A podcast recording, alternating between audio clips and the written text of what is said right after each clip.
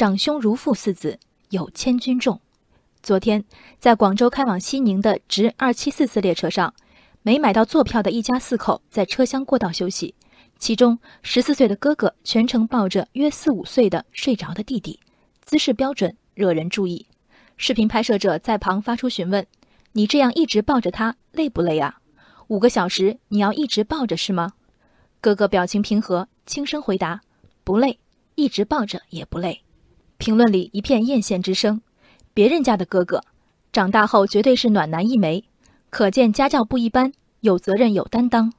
如此兄长，简直是独生子女一代童年孤独时的终极幻想。弟弟妹妹不用了，谢谢。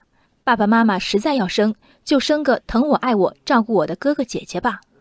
十四岁的孩子放下手机游戏。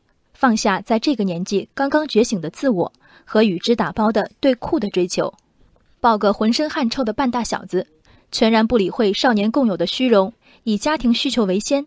这名哥哥是让我们心动和心碎的孩子。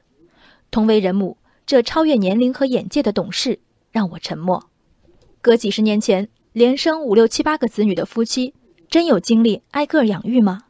无非是大哥大姐拉扯小弟小妹的时代智慧，安然长大的孩子对手足情的歌颂，背后埋没的其实是另一种可能：无忧无虑、没心没肺的轻松长大，像个真正的孩子。我并非以牺牲和获得来给火车上的兄弟贴标签儿，哥俩外表整洁，哥哥举止踏实，眼神温厚。我相信投入时间和体力照顾弟弟，是哥哥乐在其中的自觉选择。另一方面，对整个家庭，哥哥对手足情谊的认识，无疑在很大程度上降低了父母养育子女的精力成本。自始至终没有出镜的父母，想必也乐见哥哥的选择，甚至以此为豪。哥哥的爱，旁人无从指摘，但这种无形的、不被看作牺牲的牺牲，是家庭和围观者该鼓励的吗？仓廪实而知爱子之道，代代如此，不代表。这代也该如此，长兄愿如父，如父便是。希望世间长兄都拿出父辈的架势，却是成年人的自私和不公。第二个孩子出生，第一个十四岁的孩子便突然成年了，长辈分了吗？说好爱你一如既往，这些父母却从不承认，他们对大孩子的期待，从此不只是孩子了。谢谢火车上的十四岁哥哥，温柔了一个童年。